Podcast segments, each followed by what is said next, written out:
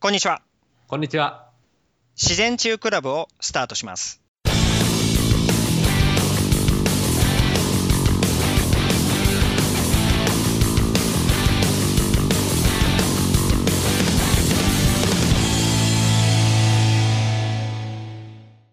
今回はタイムマシーンに乗った奴隷サラリーマンについてお伝えします。ケンジさん、はい。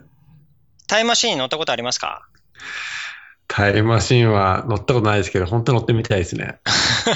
え、それは未来に行きたいの過去に行きたいの僕は基本的に未来に行きたいですね。未来を見てみたい。見てみたい。もう、例えば5000年先とか、うあん、あ、うなるほど。ん、未来の世界、今の世界、その生活がどういうふうになっているのかっていうのを見てみたい。人間の。あ、そうか。じゃあ、あの、なんか3日先のタイムマシンに乗って、なんか競馬のなんか結果を見て、で戻ってき て、それで儲けようとか、そういう汚いことは考えなかったってこ今日と。の考えればです ね、それは、あの、昔考えてましたね。あの、バックトゥザフューチャーとか見て、ドラえドラえもんと か見て。あ、そっか。これだったら絶対金持ちになれるなとか思ったことありますね。ですよね。うんあーまあね、あの、ほとんどの、ね、あの、まあ、タイムマシンって存在しないって思ってるじゃないですか。そうですね。うんうん。。でもね、実際にね、タイムマシンに乗ってしまった、うん奴隷サラリーマンがいたんですね。すごいですね。どれ、どれたらりば。すごいですそよ。うこのすご話、いですね。この話見てちょっとびっくりしたんですけど、うん。あのーまあ、えっ、とね、これもまた症例とか見てて、でクラークさんっていうね、あの、パブリックリレーションの会社にいたんですね。はい、だからはまい。あ結局、だから広告代理店とか、まあそういう、まあ、あれですよね。あのーまあ宣伝とか、うん。そういう関連の仕事をしてたね、あのああ方だったんですよね。じゃあもう、クライアントさんとかにしょっちゅう会うような仕事ですか。もうそれもあるし、で、毎、毎日のように電話かけてね、もう分単位でスケジュールがあってみたいな、かあ、大変そうだ、それ大変なんですよ。は。うん。で、なんか興味深かったのは、その彼が、まあ一番、その人生の中で、うん。あのーまあ一番好きなことはいはい。って一体何かって言ったら、うん。 あの、長距離の飛行機に乗るってことだったんですって。 私、飛行機男とかじゃなくて。じゃなくて、じゃなくて。 なんでかって言ったら、あの、飛行機に乗ってれば、あのー電話かかってこないじゃないですか。ああ、そっかそっか。そう、だから飛行機に乗ってれば電話かかってこないから、もうここが一番安心するんだっていう。ええまあでも、わか、わかるっちゃわかるな、でもそれ。う。うんん。そう。で、まあ本当にすごいストレスを抱えて、で、その結果ですね、うんもう記憶がもう失ってしまったりとか、ね。ああ、なるほど、うなるん。であと不眠症ほど。うん。でもうその当時では、もう中度のうつ病であったと。なるほど。うん。で、まあと、で、そんなね、人なんですけども、まあ、エクササイズとは毎日やってたんですよ。すごいですね。うんそんなストレスを抱えながら、そう。運動していくっていうのは運。動して、で、しかも、その食生活も結構き、あのね、気をつけた生活をしてたんですね。へえ。でも、そんな中、まあ、でも、やっぱ、うつになったり、不眠症であったりとかっていうことで、うんで、それで、まあね、その、えー、まあ、あるクリニックに行ったわけなんですね。うん。うん。で、 で、この、まあ、クリニックで見た結果ですね、うんう。ん。これはもう、 あの、ストレスが原因ですよと。 そ、そりゃそうだろうって感じですよ。運動もやってるし、うん。健康的な食生活もしてるし、これストレスですよと。なるほど。で、まあ彼にアドバイスしたっていうのは何かって言ったら、とりあえずその今受けるしプロジェクト、ね、仕事ですよね。仕はい事はを少なくしましょうと。うん。ああ、会社の、まあ、仕事断れってことですね、要は。そうですね。うん、う。うんで、あとは、まあ、あの、ね、サプリメントをあげたりとか、うんう。ん。でそういうことをして、えー、まあ、たったですね、まあ、3週、あのー、3週間程度はで、いもう改善を見られたわけなんですよ。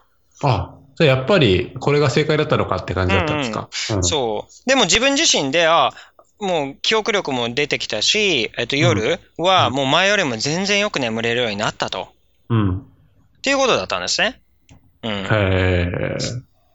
で、ただ、まあ、この人、まあ、せっかくそうやってね、解決の方向に向かってたにもかかわらず、えー、3週間で辞めてしまったわけなんですよ。へえ、なんで辞めちゃったんですかね。やっぱり、その仕事が大切だとか、そういうふうに思ってたのか、うん。それはわからないですよ。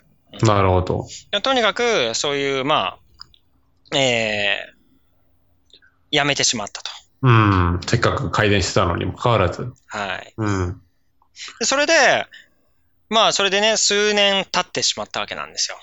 また、だから要は元の生活に戻ったってことですよね。そうですね。うんうんで、このお医者さんが、あのーまあ、飛行場行った時に、たまたまですね、うん。飛行場でばったり会ったんですね。あ、そうか、昔のこの患者さんだ、みたい患な者さん感だじっで。て。うんうんだけど、その、最初に分かったのが、あのーなんていうの、顔が老けてて、その人か分かんないぐらい、もう顔が老けてしまってたっていうことなんですよ。ええー、1年ですよね。数年。数年あ、数年、うん数年か。でも数年そんなに老けないですよね。うん。なんでって言って。で、あ、元気っていう感じで話したんですよ。うんう。んで、そしたら、もう、えー結局、高血圧で、うんで、睡眠薬飲んで、で、もうたびたび片頭痛が起きてしまうと。うん。うんで、それで、まあ、お医者さんがね、その、えーちょっとライフスタイルどうしてんのって聞いたら、もう彼は、うんクラークさんはね、もうちょっと答えたくなさそうな感じで答えてくれなかったみたいなんですね。ああ、そう、詳細を。詳細を。ああ、そっか。つ、続きはウェブでみたいな感じ だった。その 時、to be continue みたいな。そうなんだ。でそもうこの人、もともとちょっと中度の鬱だったのにもかかわらず、うんその運動したり健康的な食生活を行うことができていたんですよね。そうなんです。それはすごくないですか、でも。そうなんです。うん。だそれでも、やっぱりね、負けてしまうものがあるんですね。うん、なるほど。でそれはね、今回テーマにして、えーお伝えしたいと思います。はうんい。えー、今回のテーマは、あの、ストレスですね。なるほど。ストレスね。うん。で、もしね、そのあなたが、まあ、毎日ね、仕事に追われてるとか、うん。なんか、ずーっとなんかプロジェクトに追われてるとか、うん、うんうん。自分の時間を持てない、はい。もう十分なね、睡眠が取れないとかね、休息が持てないとか、うん、うん。で、運動する時間がない、うん。で、モチベーションが上がらない。うん。これ、でも今働いてる人ほとんどじゃないです か。これ全部の、あの、4つの要素。そうなんですよ。う。うんん。で、じゃあね、このストレスっていうものが、いかに、その脳機能うん。に影響を与えてしまうのか、悪い影響を与えてしまうのか。なるほどう。ん。これをね、詳しくね、解説していきたいっていうふうに思います。あと、あの、一般の人は、まあもう僕も含めてですけど、はいストレスはもう体に悪いよ、もう癌もできるぐらいすごいよって思ってるけど、まあ、その詳細はよく知らないですよね、実際は。分かってないですよね。うんうん。で、実は、あの、ストレスほど、その脳に障害を与えるものはないんですね。うん。まあ、ねそうなんだ。で前回血糖値がなんだとかね、あの、うんいろいろありましたよね。でもうん、ストレスが一番脳に障害を与えてしまう、恐ろしいものなんですね。うん。なるほど。うん。で、このストレスっていうのは何かって言ったら、まあ、簡単に言うと、脳の、脳内のね、炎症を促進させてしまうんですね。うん。だからもう火事がバーンと起きてしまう。うんう。ん。で、結構あとは脳機能が低下してまう。だからさっき言った記憶がね、できなくなってしまうとか。ああ、そっかそっか。うんうん。で、あとは、その、まあ、血液とその神経細胞の間、脳細胞の間にある、うん。まあ、血液脳関門っていう、まあ、バリアがあるんですよね。うん。で通常はこのバリアが、その血液にウイルスとか入ってても、うんその、まあ、脳脳の中に入らないようにこう防いでくれてるんですね。うん。でも、このストレスっていうのは壊してしまうんです。えだから、その、かなり、まあ、恐ろしいものなんですけども、えうん。この、まあ、メカニズムについて、まあ、うん理解すれば、うん。ちょっとね、今後どういう生活をしていけばいいのか。そっか、ストレス、まあ、要はストレスを軽減するっていうことにつながるわけですよね。そうです。つまりは脳の健康にもつながっていくってことなんですよそね。うなんです。そう。。うんん。それをね、ちょっとね、詳しくお伝えしていきたいというふうに思います。はい。うん。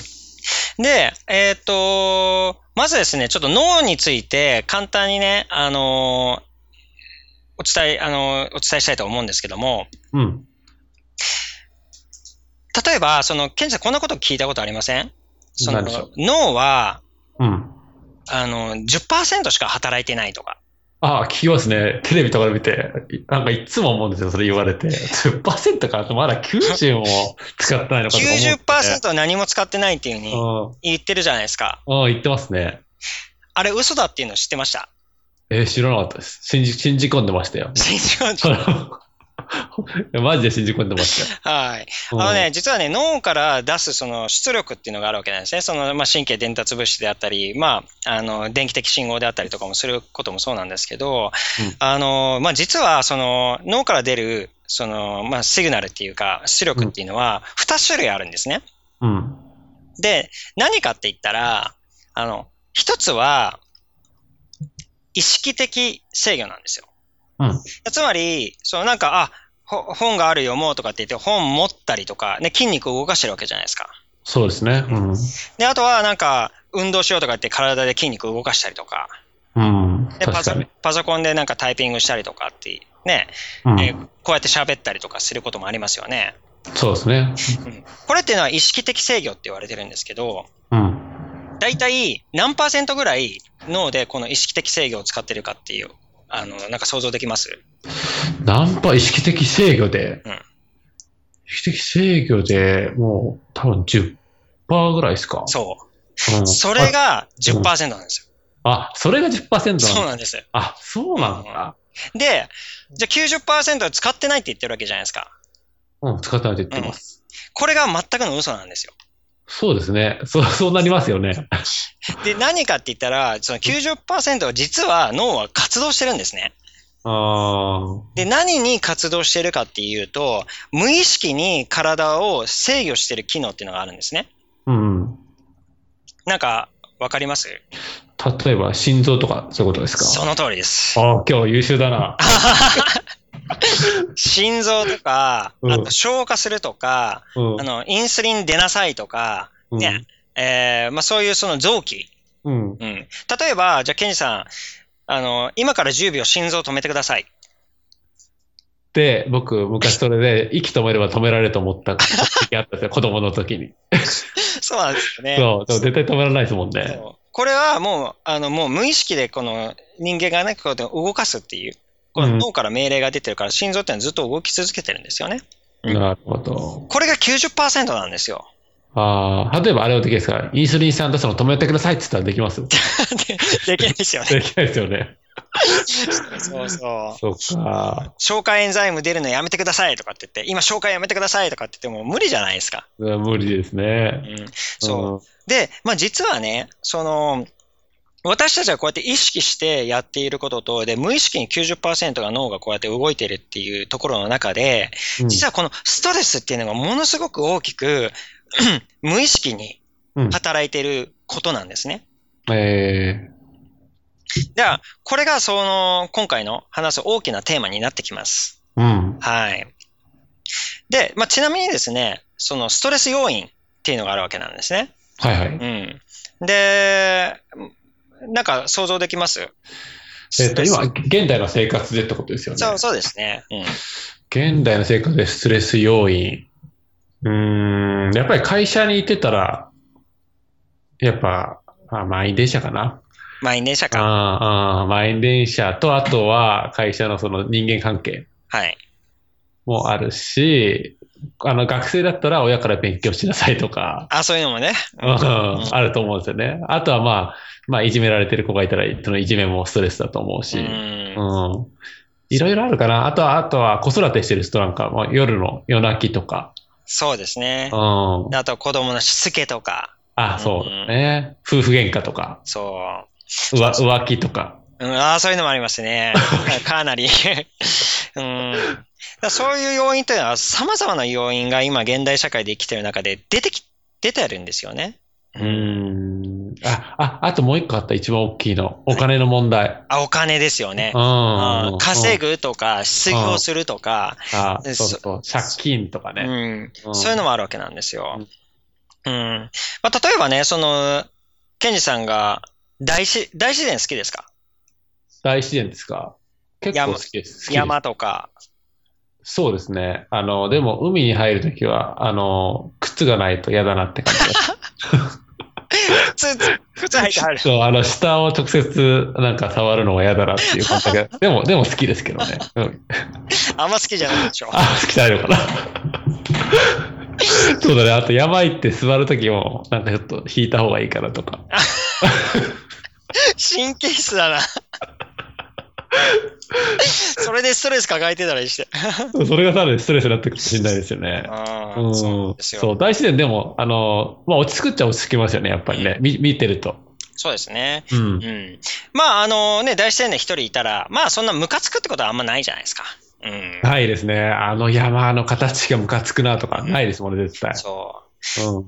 で、まあ、その様々な要因っていうのがね、生きてる中で出てるわけなんですね。で、で、さらに、まあ、実は、あの、私たちが食べてる食事、うん。これもストレスの要因になってくるんですね。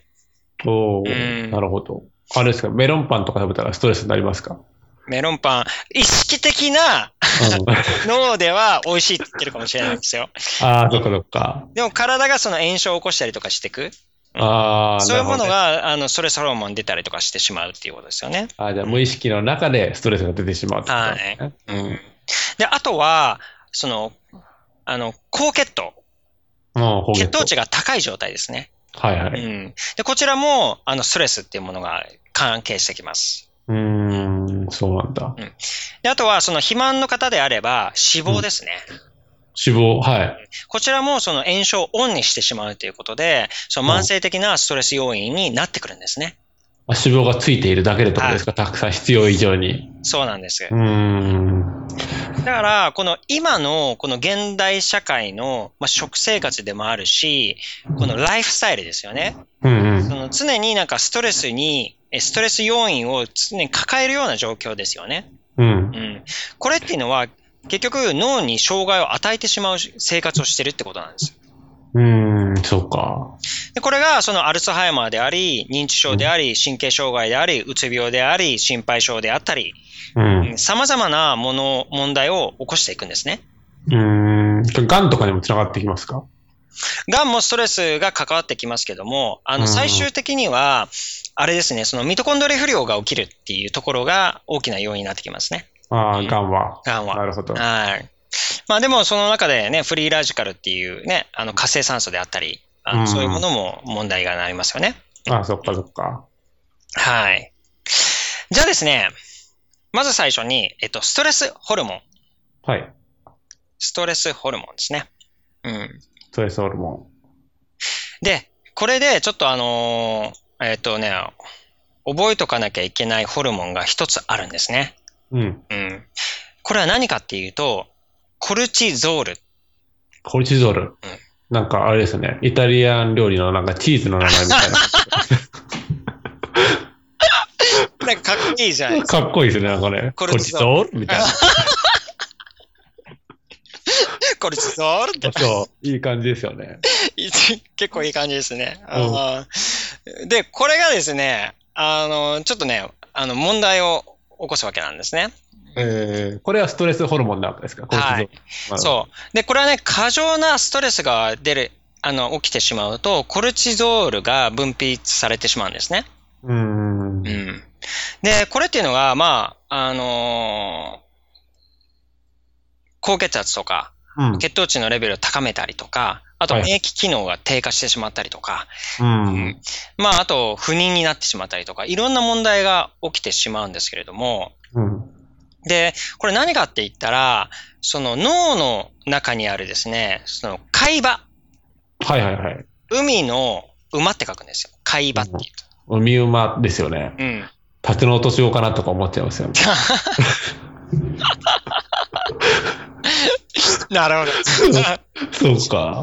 そう、そういうのがね、ちょっと脳にあるんですけど、うんう。ん。で、実はここね、その海馬にですね、そのコルチゾールの受容体があるんですね。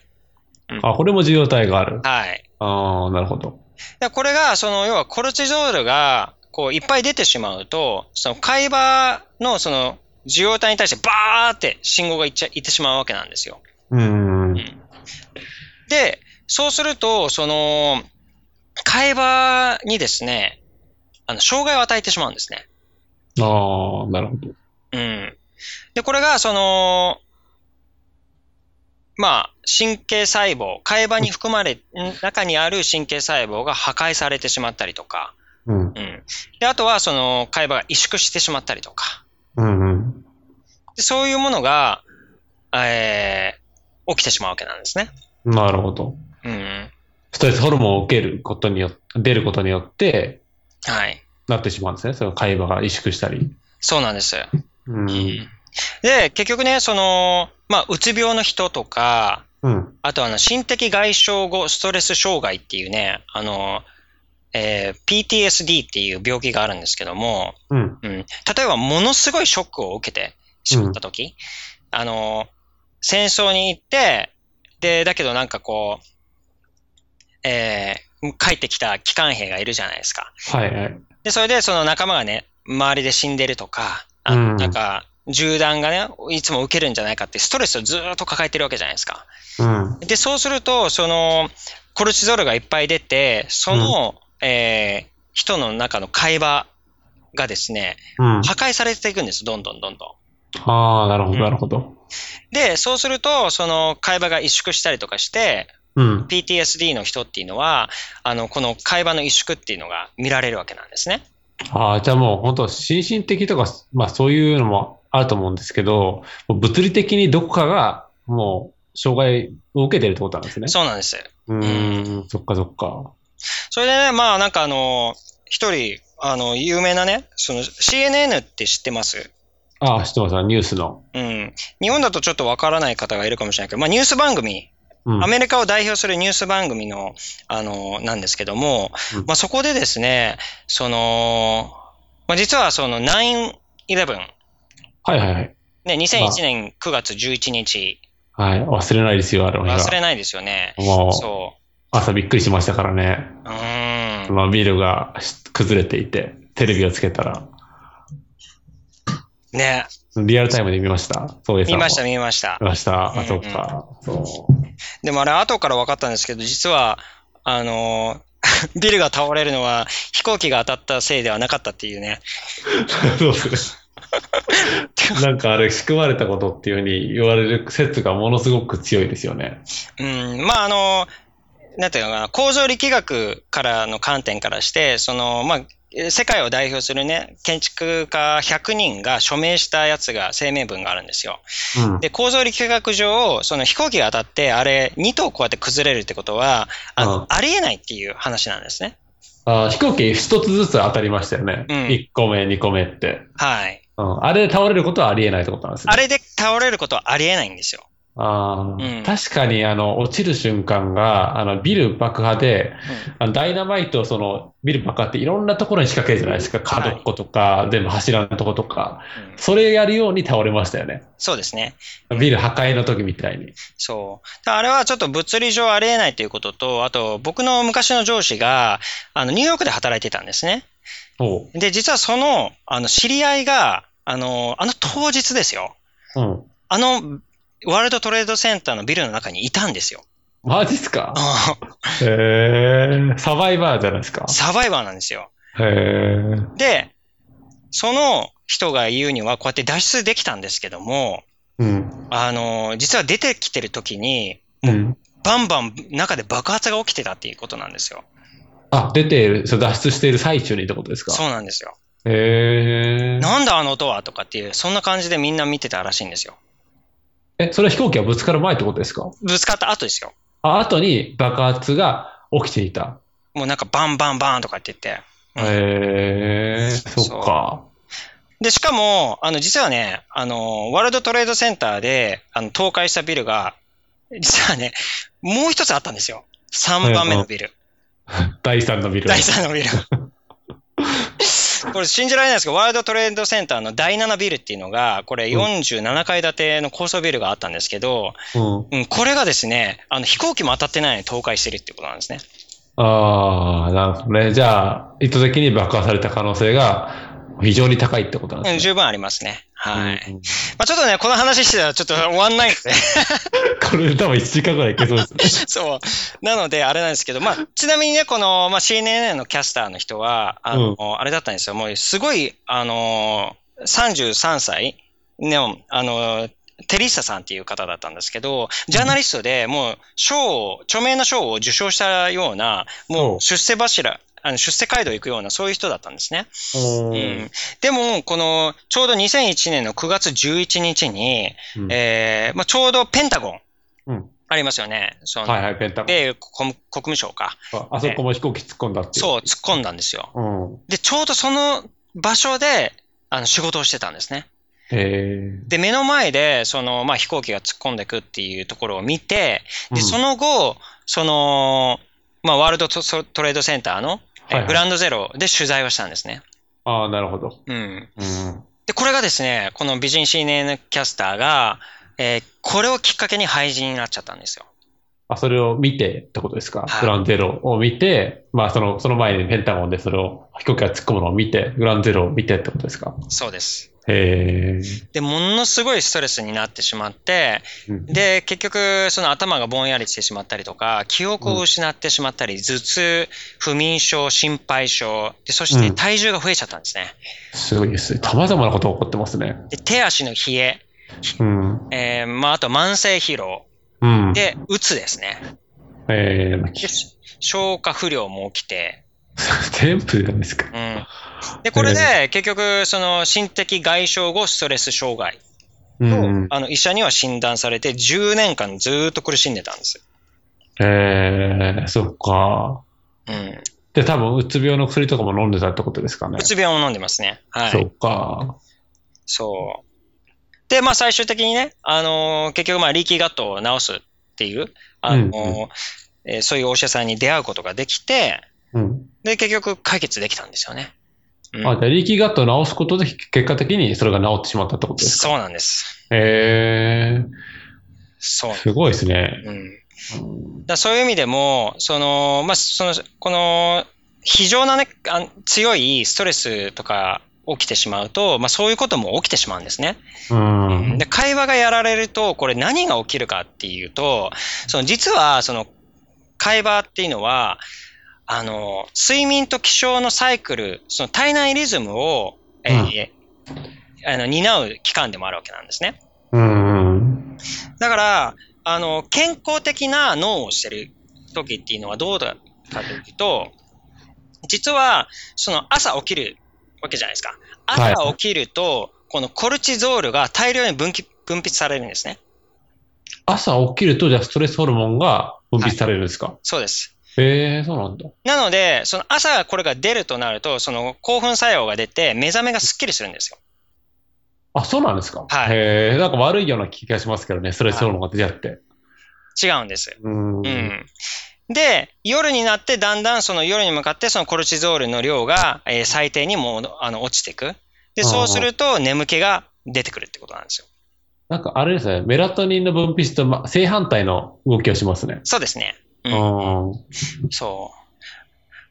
で、これが、そのずーっとですね、その慢性ストレスっていう形で、会話の細胞、ね、神経細胞を破壊したりとかしているとですね、うん。あの、これが逆転しちゃうんですよ。えー、あ、そうか。そう、だから眠れなくなっちゃうのか。そう。あで、まあ、夜にコルチゾール、もうストレスとか抱えたままやってるんで、うんあのコルチゾールが上がるわけじゃないですか。ーうん。で、そうすると、その興奮作用とかそういうものが出て、眠れなくなってしまうということなんですね。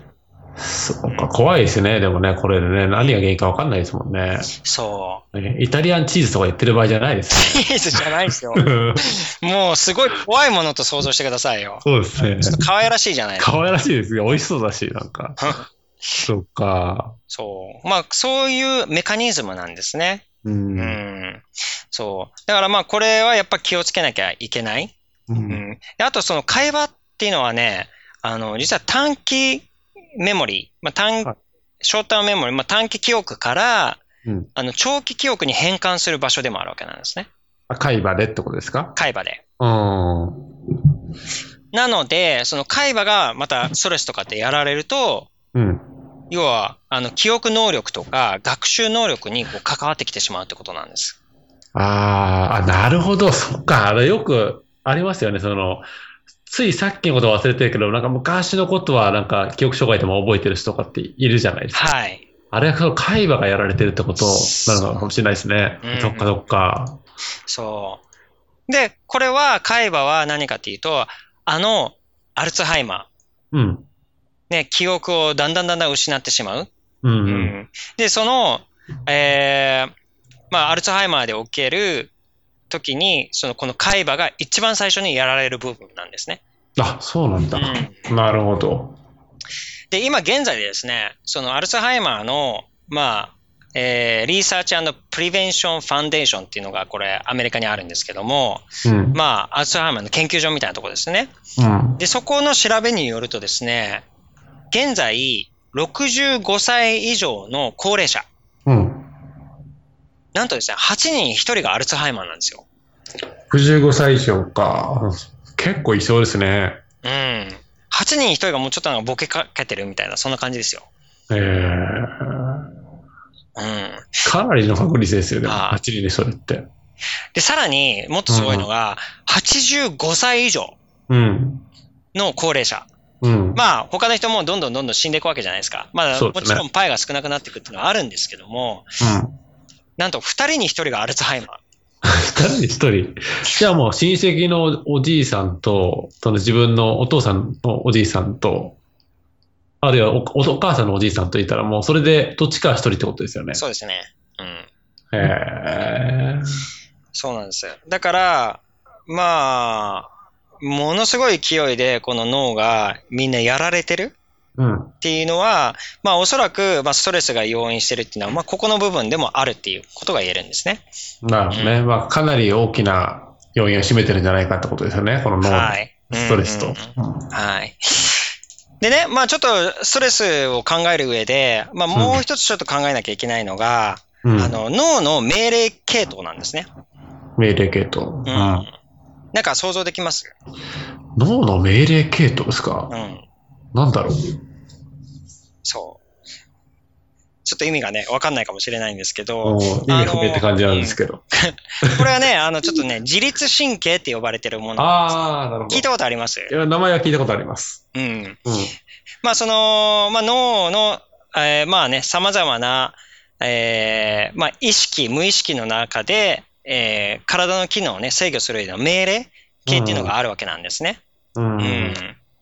で、えーっとね、その自律神経の中で、まあ、二つあるわけなんですよ。うん。うん、この二つが結局バランスを取りながら、今、あ、あのー体が機能してるんですね。うん。で、何かっていうと、一つは、交感神経うん。って呼ぶ呼ばれるものですね。交感神う経。ん。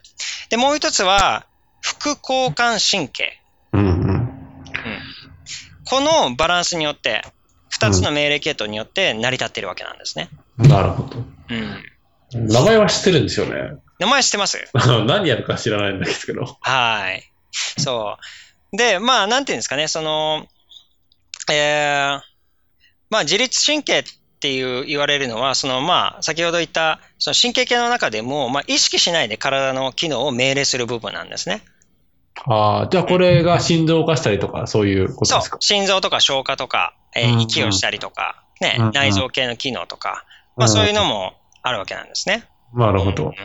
でも、その自律神経っていうのが、まあ、問題になったりとかすると、ね、なんかドライアイとか聞いたことあります、あります、あります。あと、高齢者になると、なんか尿が漏れちゃうよ とか。そうですね。あの、おむつが売ってるぐらいですから。 締まりが悪いの。縛りが悪いとか言って。あーで、あとはまあ血圧が高くなるっていうのはそういうことなんですね。うんうんで、これがまあ先ほど言った、その、意識しないぬ90%の占めるもの。うんううんんこれが、あれなんですよ。その、まあ、毛様体って呼ばれてる部分のところが、あの、脳の中にあるんですけども、はい。うん。あの、そこから、あの、大体、えー、90%のうん脳の情報、意識しないあの情報が出ていくっていうことですね。なるほど。毛様体。毛様体不可不活系です か。模様体、不活系。活系はいら ない。はい。そうか。はい。なるほそうでどすねね。で、じゃあちょっとね、この、まあ、二つで、じゃあ自律神経の中に二つあるんですよ。うん。あの、交感神経っていうのと、副交感神経系うん。ですね。で、これが、あの、ちょっとね、ストレスとすごい関わっているわけなんですね。うん。う。んで、一体何かっていうと、まずちょっとね、あのー大枠な部分で言うと、交感神経っていうのは、あれなんですよ、戦うか逃げるか判断する神経なんですね。戦うか逃げるか。が原始時代みたいですね。原始時代のような、うんあれなんですよ。その、まあ、目の前にね、こう、例えば、熊が出たと。うん。って言ったら、その、この交感神経系がものすごい働いて、うん。で、あの、心拍数が上がって、やばいやばいとかって言って、うん。で、瞳孔があの開くわけなんですよ。ああ、なるほど。血液をこう循環させて、で、ちゃんとね、あの、さ酸素とか臓器に動く、筋肉にもちゃんと行くように、うん。その無意識で戦うか逃げるかの準備をするわけなんですね。うん。なるほど、なるほど。いや、なんか山は歩いてて、熊目の前にパッて見たときに、うんケンジさんちょっと冷静でいられますうーん、まあ無理でしょうね。多分、あの、死んだふりと言いたいところは、死んだふりは実はダメだっていう噂が流れて るので。あそうそうそう そうそう。あーで、あのーで、もう一つの方の、あの、副交感神経。はい。うん。こっちの副交感神経系っていうのは、これは何の役割をするかっていうと、休息と消化なんですよ。うん。だから、この、健康な脳うん。をしている時というのは、この副交感神経系が、あの、良い刺激をずっと受けてるっていうことなんですね。ああ、なるほどね。うん。うん。で、で消化も良くて、で、まあ、エンザイム、その消化酵素ですよね。それもちゃんと、ちょあの腸の中で作られて、うん。で、ちゃんともう肌とかの潤いとかも出て、うん。で、腸機能も良くて、みたいな。 うん。なるほど。あれですそよ、でも、すっぽん食べれば肌良くなりますよとか言ってる人どうですか千 本だ。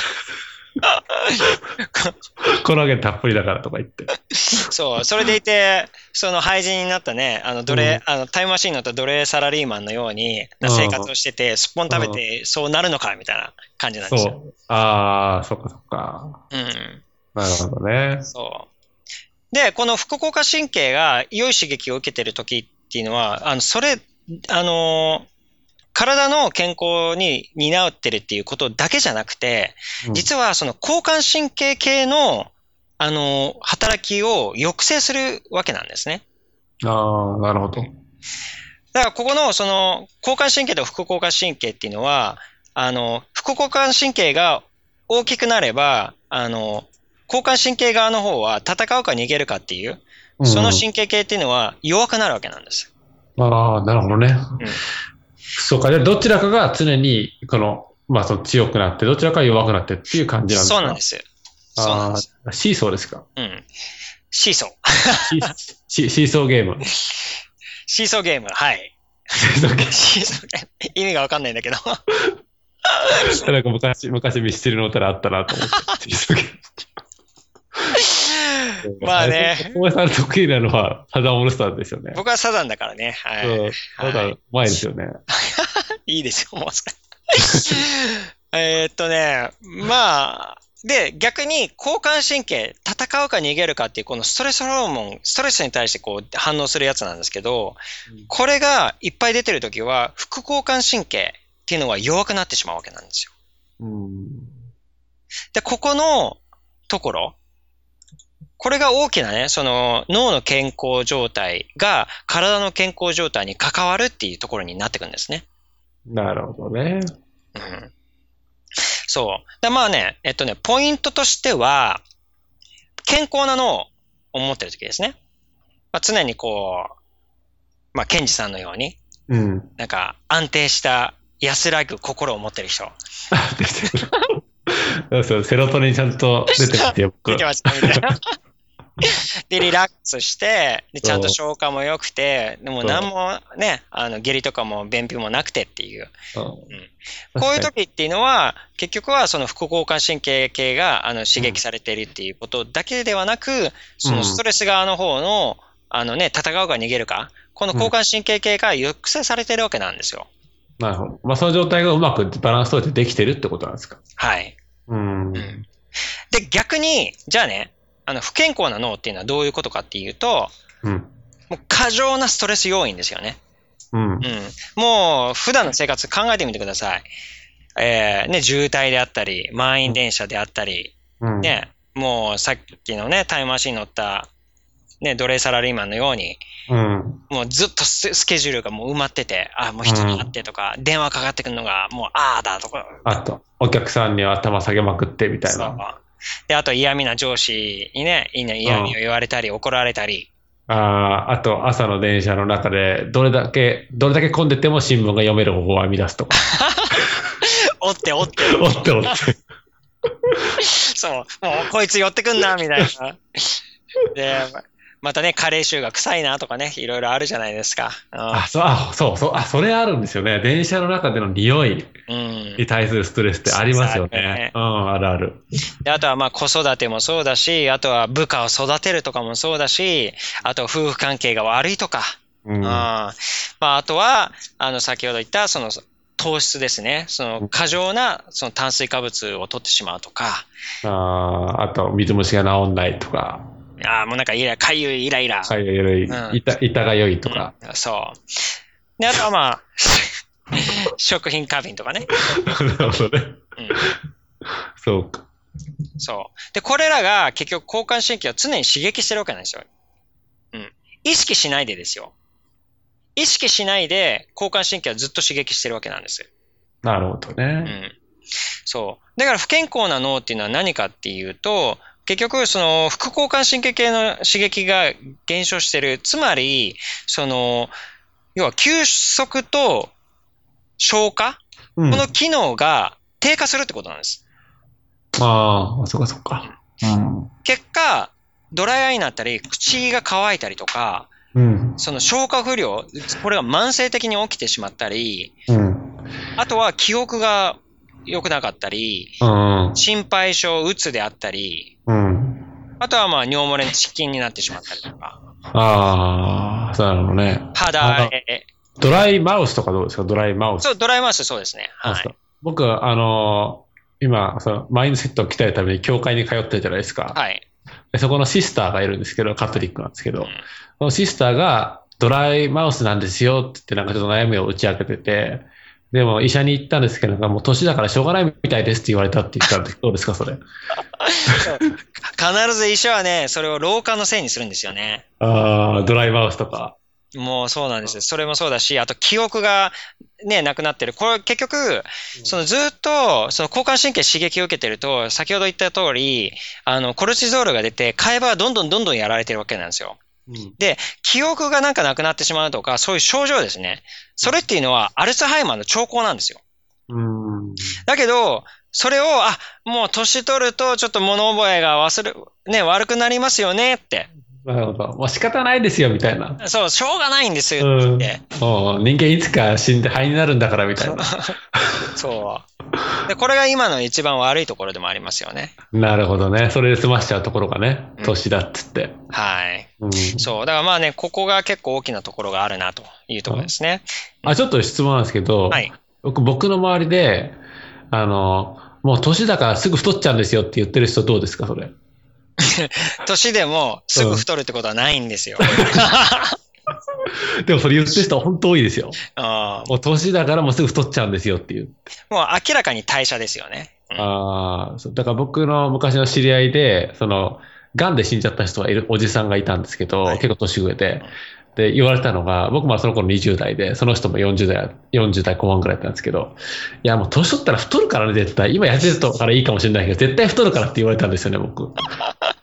でそその現実を持ち続けたんですけど、そうですね。うんうんそれは違うってことなんですね。そう。まあだから、それを、あのーだ今のうん現代社会のライフスタイル、食生活、うん。こういうのを送ってたら、それはね、年ふ取ったら太るようになってるっていうことなんですよ。なるほど。うん、そうか。でここのからくりをちゃんと理解すれば、うん年取っても太んないんですよ。まずその言葉は出てこないって感じですか。うん原始人の時に、そんな、ね、あの、50、60になってビールパラになるって、 なかった です。うんそうですね。うん、確かに。そう、もうね、そこが世の中の性能ですよね。なるほど。そっか。はい。まあ、いろいろ本当お話をまあ聞かせてもらったんですけど、まあ、宿題よくわかわかったんですけど、あの、どうやってじゃあこれ防げばいいんですかっていうことになりません。そうですね。 はい。 どうしどうしたらいいんだって感じですよね。あのーまあ、すえっとね、うん。まずストレス要因を自分の中で何を受けてるかっていうのを、こう、しっかりなるほど。客観的に見えな、把握しなきゃいけないですようね。んうん。そうですね。じゃあこれ、例えばどうですかこれ書き出してみるってどうですか紙に。あ、これストレス感じてるなとか言って。これストレス感じてるなとか。そうですね、なんか、えー、まあ、外、それは、あの、外的要因ですけど。まあ、あのー一番僕がおすすめするのは、うん。瞑想なんですよね。おううん。あの、まあ、なんとか映画館ってやつで すか。そう、心の映画館。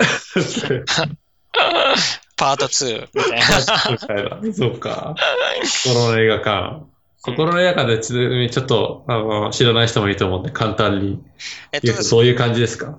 あのーえっとですね、まあ、瞑想、目をつぶって、で、自分がこう映画館の中にいることを想像するんですよね。はいはい。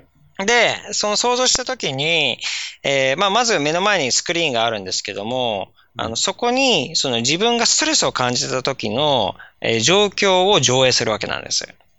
なるほど。ストレスを感じていた時の状況を、まあ映画のスクリーンに映すってことですね。うんまあ、これはネガティブな感情でもいいですし、なんか、うーん、自分が不安に思ってることとかでも、うん何でもいいんですよね。うん。で、この映画館の状況をえー思い浮かべて、今自分がどのぐらい、えーまあ、ネガティブに感じるか、これを10段階で評価するんですね。うん。例えば強い感情だと死にたいとか、うんう。ん、なんかどうしてもその状況から返したいとかだったら10とか、うん。あ、今8ぐらいかな、7ぐらいかな、なんでもいいんですよ。うん。で、そこからその自分の座席を、えー遠ざけていくイメージをしていくんですね。うん。なるほど。遠ざけて遠ざけていくと画面がだんだんちっちゃくなりますよね。うん。でちっちゃくちっちゃくしてちっちゃくしてちっちゃくしてちっちゃくしてって言って、うでんだんだん米粒ぐらいにまでにするんですよ。うん。それも自分のあの顔とか上司の顔とか何でもいいですよ。その状況っていうのを、それ、それ自体もちっちゃくなっていくんですね。なるほど。で、その米粒ぐらいになった時に、あの、まあ、両手でパーンってこう叩くんですよ。ほうほう。叩いて画面を潰すんですね。ああ、実際に本当に物理的に手を叩くんですか叩いた方が気が楽になります。ああ、なるこほど。の音が結構パーンってこう叩く音が、うん。あの、な脳の中からなんか、プシってなんかこう消えていくような感じなんですよ。ああ、なるほど。なんかちょっと、あれですか。なんかダニとかを指でプチって潰す感じですか。ですね。 うんで。すね。なるほどね。まあで、す。うんまあ、小さくなっていくものがプチッと潰れてしまう。なくなってしまう。弾けてなくなるって感じはです。い。で、その時に自分がどのぐらい感じたかっていうことですね。うん。うん。例えばその10段階の評価っていうのは頭の中ですればいいってことですか適当でいいです。適当で。うん。ただ、その、7から、その、潰したことによって、6になってれば OK ですね。それで6になってるっていうのはその次回やった時ってことですかその、潰した時に、自分がもし7あった時に、うん。ね、あの、5とか4とか3とか、気が楽になってれば OK なんです。あ、なるほど、なるほど。終わった時にうね。ん。うん。で、それが、なんか、その、米粒でパシンって潰しても、なんか、いやー、なんか余計イライラしてきたとか、あーいや、なんか、まあ、なんかもう、負のエネルギーが持っててきたとか。そう。 それじゃまずいっていうこと ですね。なるほど、そっか。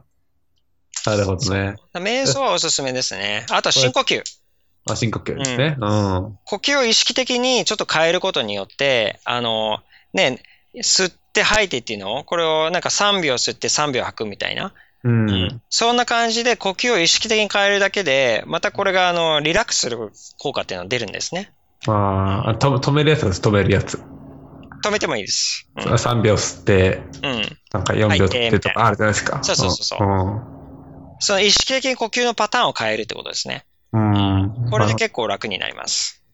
あこれ結構ストレスフリーに近づいていくって感じですか。はい。なるほどね。そうか。いいい感じじゃないですか。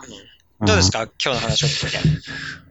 うん、まあ、脳の仕組みがまあかなり理解できたなっていうのと、まあやっぱりコルチゾールさんですかね、印象に残ってコる。ルチゾール。はいコルチゾーそうル。ココルチゾールさんはでも大切じゃないですか。うんちょっと悪者でもあり、僕たちのその睡眠をね、あの、しっかりサポートしてくれるものでもありね、まあ、ある時は敵になってしまう時もあるわけですよね。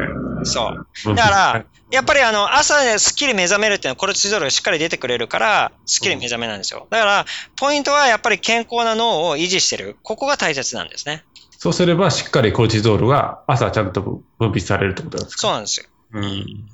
いやここなんですよ。だからしっかり、その、やっぱり自分のね、あの、ストレスホルモンっていうのが、あの、出てないか。うんうん。やっぱり本当一瞬の隙で、 タイムマシンに乗っちゃううん。で確かに。タイムマシンのなんかおかしいなってお医者さんに言っても、いや、これ老化ですよ。で、て言われる出してしまうので、そこをやっぱ気をつけなきゃいけないっていうところですね。ね、数年後にもう超老けてシワが増えて、白髪も増えてってなってしまう可能性もあるわけですからね。はい。うん。なので、あのーまあね、ちょっとストレス。えーここはね、やっぱ、あの、脳機能で一番、はっきり言って重要ですし、あうの、ん障害を与えないで、やっぱりね、脳の健康を維持するために、やっぱりストレス、しっかり自分のストレスに向き合っていただければっていうふうに思います。はい。はい。じゃあ、長い間ありがとうございました。ありがとうございました。